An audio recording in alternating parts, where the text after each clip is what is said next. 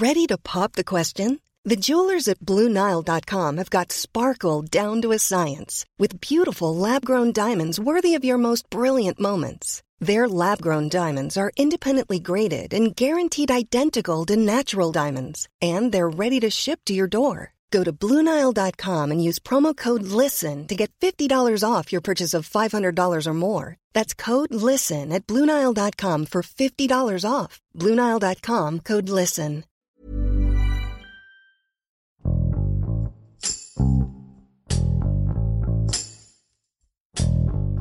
Antes de que la crisis por coronavirus irrumpiera en México, la violencia de género ya era una situación de alerta pública en gran parte del país. Las medidas de confinamiento se implementaron para prevenir la propagación del virus COVID-19, pero para muchas mujeres y niñas significó convivir con sus agresores las 24 horas del día y los casos de agresión aumentaron. Cecilia Nava, reportera del Sol de México, nos acerca a los testimonios de mujeres que buscan justicia para que sus agresores no queden impunes. Yo soy Hiroshi Takahashi y esto es Profundo.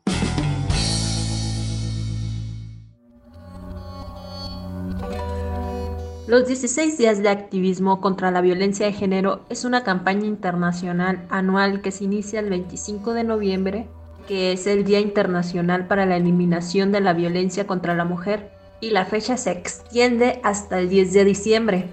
Esto es para estar impulsando el empoderamiento de las mujeres, estar explicando cuál es la necesidad de que la mujer denuncie, de que la mujer diga basta a la violencia, de que la mujer crea que lo que está viviendo no es motivo de vergüenza, sino al contrario, que la mujer entienda que debe denunciar, que debe responder a esta violencia machista eh, que se enfrentan en el hogar.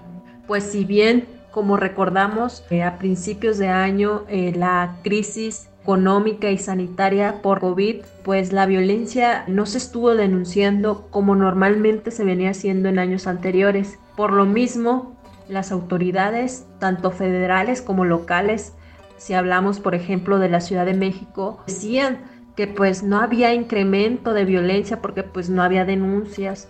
Pero bueno, para eso salieron a hablar las organizaciones de la sociedad civil defensoras de las mujeres que era obvio que la mujer no iba a estar denunciando porque estaban conviviendo con sus agresores.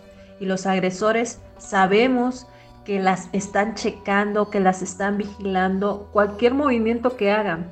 Por lo que las mujeres pues no habían estado denunciando como normalmente se veía pero déjame platicarte que, por ejemplo, aquí en la Ciudad de México tiene el lugar número uno en violencia familiar, porque es donde se denuncia más en comparación de otros estados y que también pues se da que la mujer vive mucha violencia en la ciudad. Solo si hacemos una comparación, en 2018 hubo 20.129 denuncias por violencia familiar y en 2019 hubo 25.906 denuncias.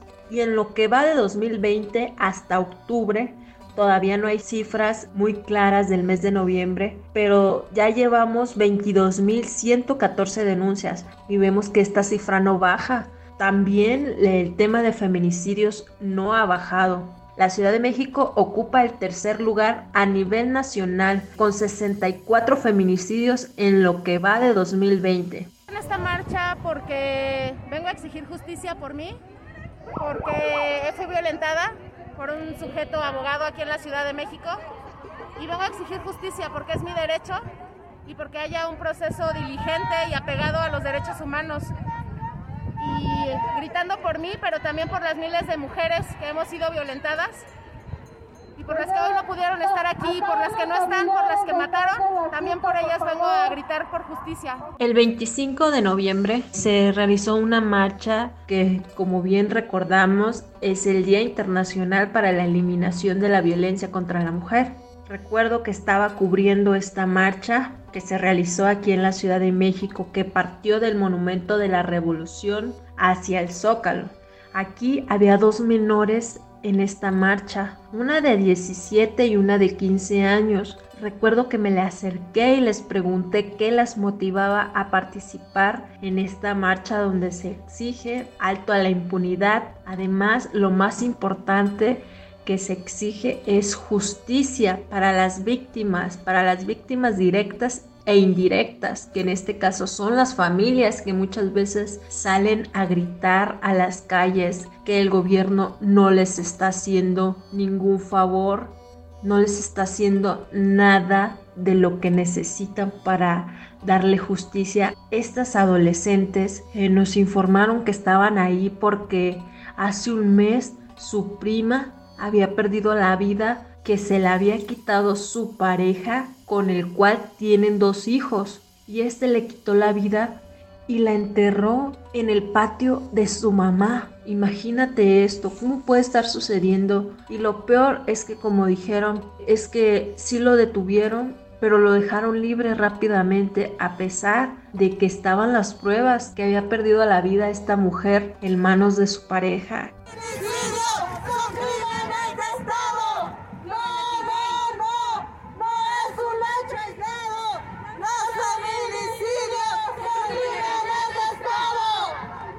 Aquí en el Sol de México hemos estado publicando diversos artículos, diversas notas informativas, dando a conocer las historias de distintas mujeres que han sido víctimas de violencia, pero no solo por parte de sus parejas, sino también por parte del mismo sistema de justicia de la Ciudad de México. Por ejemplo, el caso de Carla Daniela, que nos regaló su historia. Ella nos platicó que tiene cinco carpetas abiertas en contra de la que era su pareja porque desde que quedó embarazada inició la violencia física y psicológica con palabras de eres una puta y no es mi hijo.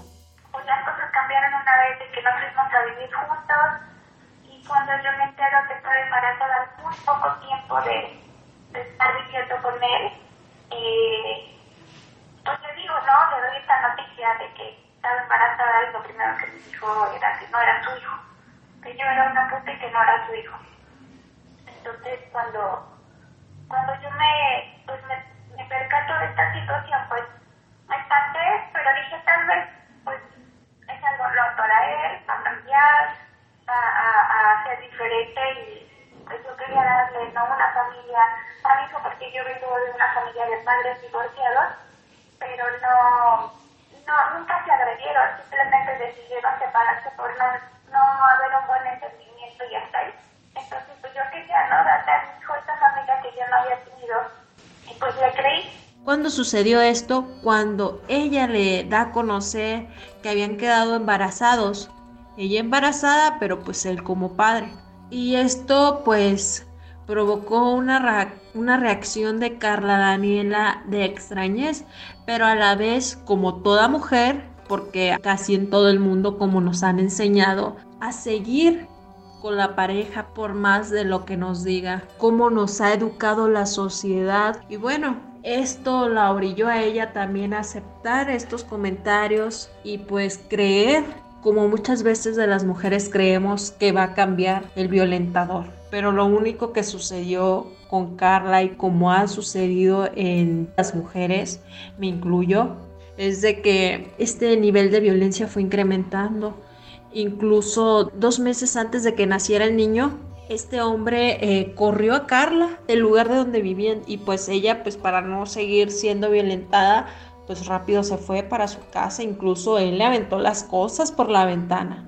Y bueno, en lo que se topó, no solo eh, es en esto, en aceptar eh, que estaba siendo violentada y que debía de alejarse de este círculo, porque déjame decirte que la violencia eh, no se denuncia rápidamente en México. Las mujeres no estamos acostumbradas a denunciar la violencia la violencia familiar, la violencia física, la violencia patrimonial, la violencia psicológica. A veces las mujeres, como muchos de los testimonios que presentamos aquí en el Sol de México, duran de uno a tres años para denunciar y cuando ya se animan, que ya pierden el miedo al que dirán, el miedo a cómo le va a ser, a todo, a todo tipo de miedo se enfrenta la mujer y cuando ya se animan, se deciden a ponerle un alto a esta violencia, pues acuden a denunciar, pero ahí se encuentran con otra dificultad para acceder a la justicia. Este es el caso de Carla Daniela, que ella acudió a la Fiscalía General de Justicia de la Ciudad de México a principios de mayo del 2019. Y el día que estaba denunciando, eh, se encontró con una de las abogadas la red de abogadas es un proyecto que puso el gobierno de la ciudad para darle eh, mayor confianza a la mujer y se anime a denunciar y que sus carpetas de investigación eh, se hagan de acuerdo a la ley. Pero ella se topó que, pues, aunque está esta abogada, las cosas no resultaron como se debían. Por ejemplo, ella estaba denunciando cómo su expareja intentó robarle a su hijo ella cuando se percata que su expareja se lleva al niño del departamento, ella baja corriendo por las escaleras, se le pone frente al auto, le dice que se lo entregue. Y él le dice que no y que él iba a demostrar que estaba loca y acelera el carro y se la lleva entre el cofre. El primero de mayo exactamente, eh, yo trabajo en el y me habían convocado a una marcha por el día del trabajo yo iba a ir a dejar a mi bebé con mi mamá para que me lo cuidara en lo que yo iba a esa convocatoria.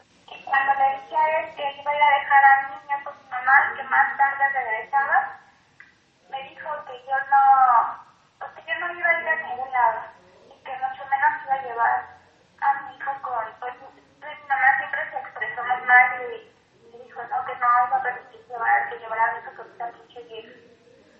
Entonces, estaba yo preparando mis cosas, la maleta de mi hijo, y cuando eh, estaba yo buscando una malina, que yo sabía que la había dejado ahí en, la mesa, entonces veo que no está la mamila en la mesa y te pregunto, oye, porque yo dejé aquí una, una mamila, ¿sabes en dónde está? No, pinche viejo puerta, no sabes ni en dónde tienes la cabeza. Por eso tú no vas a ser una buena madre para mí. Total, que seguí preparando las cosas ya habían sido varios días que yo buscaba cosas y yo sabía dónde las había dejado y cuando las volví a buscar ya no estaban. Entonces pues, empezó como a crear confusión en mí de realmente decir que no sabía qué estaba pasando en mí o, o que no estaba poniendo atención en las cosas.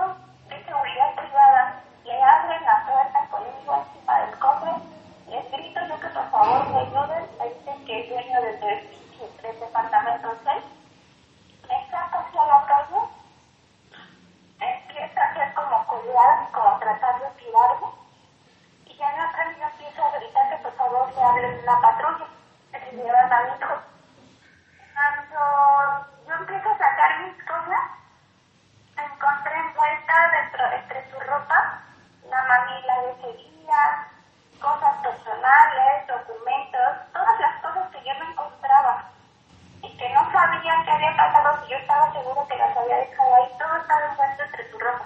Ella estaba narrando esto y la oficial del Ministerio Público no lo anotó así. Carla le dijo a la abogada que porque lo estaba haciendo así, simplemente la abogada le dijo, usted déjela trabajar porque ella sabe lo que tiene que hacer. Yo no acostumbraba como a revisar sus cosas por ese día, yo estaba sacando todo lo mío, todo, no quería decirle absolutamente nada. Y para mí fue terrorífico el ver que, de qué manera estaba queriendo jugar con mi mente, de hacerme sentir mal de que realmente ya no sabía qué era lo que estaba haciendo. Y pues ya al día siguiente hice mi denuncia, me encontré con autoridades donde pues, lo, lo que ya sabemos, ¿no? Que el ICC, acompañamiento de las abogadas de las mujeres, donde no me permitieron eh, que la, el AMP no quiso poner lo que yo estaba diciendo, me lo acomodaban de tal forma que pues, lo único que querían es que no se fuera como tentativa de femicidio, por el simple hecho de, de que me aventó el carro, y pues en ese momento no había nadie quien más me pudiera asesorar. Por lo que es importante que las fiscalías mejoren en este trabajo, que en verdad haya un acceso a la justicia de las mujeres, que el personal de la fiscalía esté capacitado con perspectiva de género, desde el que te recibe en el área de recepción, conozcas hacia dónde debe de ir la mujer a denunciar, porque pues no es lo mismo ir a denunciar un robo que ir a denunciar una violencia familiar, una sustracción de un menor, una violación, un abuso sexual. Por eso es, relevante que cada una de nuestras fiscalías en el país y aquí en la Ciudad de México tenga conocimiento de cómo se debe de trabajar, que aparte estén capacitados en temas de derechos humanos, porque solo así podríamos acabar con esta violencia en contra de las mujeres.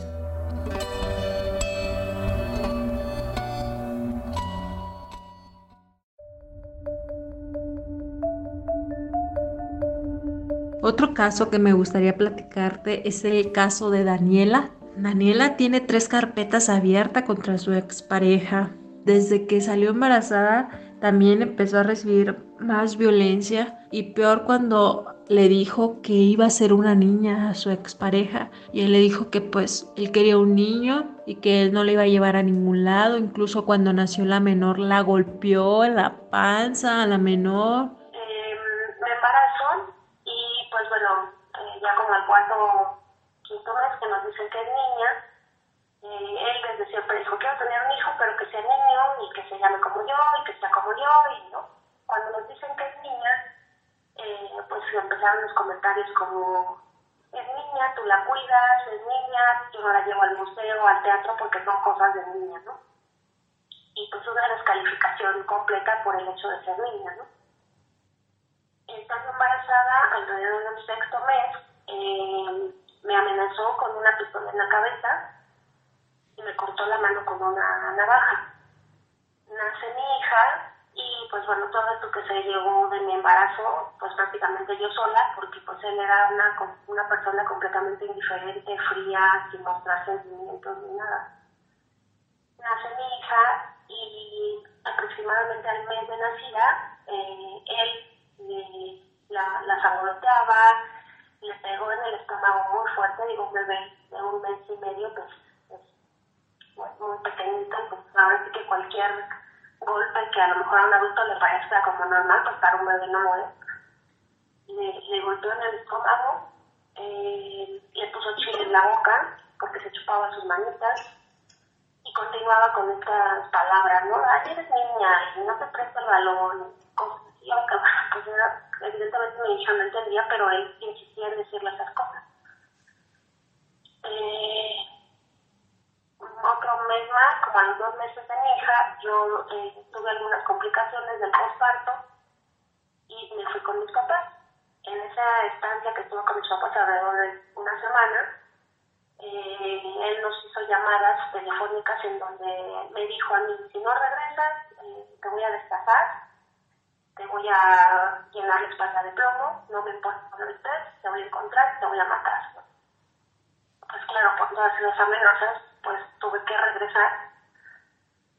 Eh, continuamos los golpes, los uh, insultos, las amenazas, hasta que mi hija tenía más o menos cuatro meses, iba a cumplir cinco, eh, nuevamente en la vía pública, eh, me agredió, me golpeó con mi hija en brazos y pues desde ese, desde ese momento fue cuando le dije, no, ya no más, ya no, o sea, no se va a detener ni siquiera estando su hija literalmente de por medio, porque yo la traía en brazos. Eh, me golpeó a puñetazos, eh, se nos fue encima, me tiró en la calle, esto en la madrugada, entonces pues ahí nuevamente pedía auxilio de las patrullas. Daniela, hasta ahorita lo único que ha logrado es que lo detengan, que esté detenido porque pues a pesar que él sabía que no se le podía acercar por estas medidas precautorias que te debe de dar el gobierno, la fiscalía y el poder judicial cuando está en riesgo tu vida, porque él ha amenazado de muerte, incluso a pesar de que está ahorita detenido, él le ha dicho que no importa que él puede mandar que la maten por lo que vive escondidas junto a sus papás, porque él, ha, ha, interpuesto demandas en contra de, de sus papás y de ella. Y ojalá que pronto se les dé justicia a estas dos mujeres, porque la situación en nuestro país debe de cambiar. La violencia contra la mujer se debe de acabar tanto en los hogares como en las instituciones. El gobierno de la Ciudad de México se puso como meta 13 medidas, entre ellas, por ejemplo, la de declarar alerta de género, promover eh, la aceptación en el Congreso de la Ciudad de México, eh, la ley Olimpia, que es la que sanciona el acoso y la violencia digital. Incluso se creó la Fiscalía de Feminicidios pero apenas en noviembre se abrieron las instalaciones de la Fiscalía, incluso de la creación de senderos seguros. Estos senderos seguros eh, se supone que son para bajar la incidencia de delitos sexuales en las zonas, que consisten en poner más alumbrado, se ponen postes con alarma por si alguien sufre alguna violencia, pues ahí le dé clic y bueno, debe llegar una patrulla. Sin embargo, entrevistando a diversas organizaciones, una de ellas es X, Justicia para las Mujeres, el Observatorio Ciudadano Nacional contra Feminicidios y también esta organización de la Red Nacional de Refugios. Estas organizaciones están comentando si bien el esfuerzo que ha anunciado el gobierno de la Ciudad de México y la Fiscalía, se aplauden que estén haciendo estos anuncios, estos avances, pero el trabajo que está haciendo el gobierno de la ciudad va más encaminado contra la violencia sexual, que está bien, no, no está mal. El detalle aquí fuerte es que las organizaciones quieran que vayan con proyectos contra los feminicidios y bueno, otra de las solicitudes, por ejemplo, de X Justicia, están solicitando que el gobierno tenga metas claras de lo que quiere hacer. Por ejemplo, si va a construir un sendero seguro, tiene que informar por qué ahí. Si ahí está viendo muchas mujeres desaparecidas, ahí tiene que haber un sendero seguro.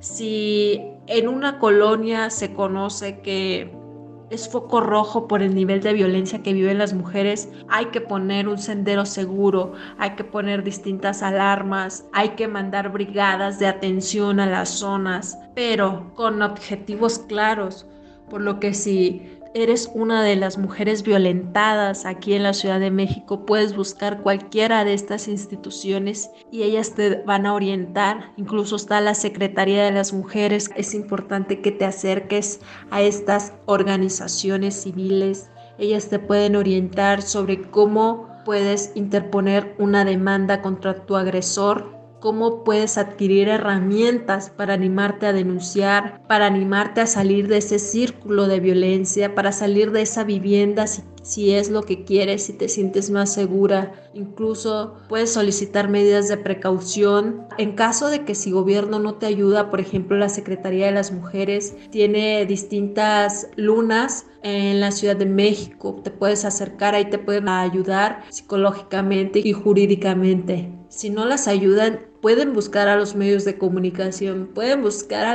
la, Comisión de Derechos Humanos de la Ciudad de México y denunciar esto que están pasando. Pero ya es, son tiempos donde la mujer eh, ya no está sola y hay muchas que empatizamos con esta violencia que están viviendo y que entendemos que no es normal lo que estamos viviendo las mujeres en México. El panorama que se ve sobre la violencia contra la mujer no es nada alentador porque yo creo que lo que iremos viendo en el presente y futuro es que la mujer ya va a empezar a denunciar más aquí en la Ciudad de México. Y veremos que la Fiscalía, por ejemplo, no va a estar lista al 100% para atender estas demandas. ¿Y por qué lo digo? Porque pues el machismo es sistémico, por lo que si el gobierno no prepara a su personal y lo especializa en temas de perspectiva de género, el acceso para las mujeres va a ser lento. Aparte de lento por la falta de personal, por lo que es necesario que también que se les brinde más presupuesto porque si no estaremos viendo un panorama de más marchas y marchas más violentas. Las mujeres muchas veces se tienen que convertir en detectives, pasar más de 450 diligencias en la fiscalía para que pasen años y años y esto no se resuelva. Es importante que el gobierno active todas sus facultades y atienda esta necesidad urgente, porque si no estaremos viendo que más y más mujeres estarán en las calles exigiendo justicia.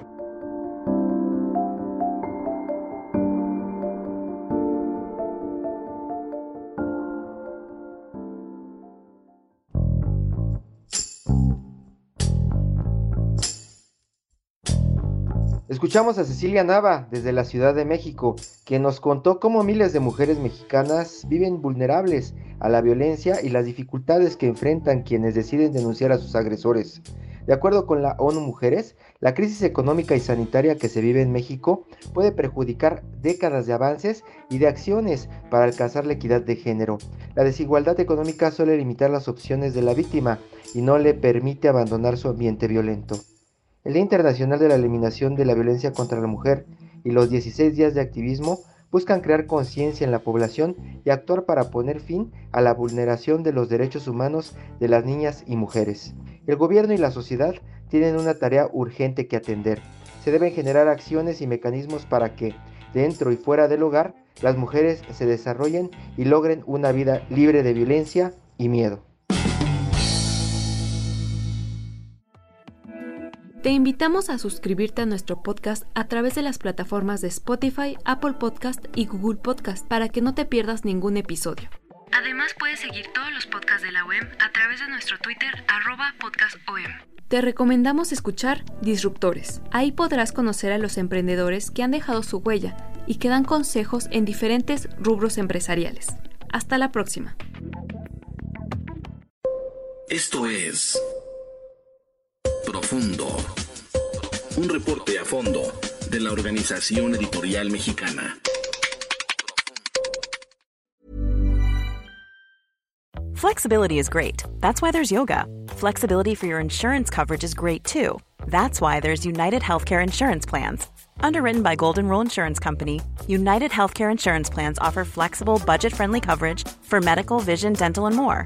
One of these plans may be right for you if you're, say, between jobs, coming off your parents' plan, turning a side hustle into a full hustle, or even missed open enrollment.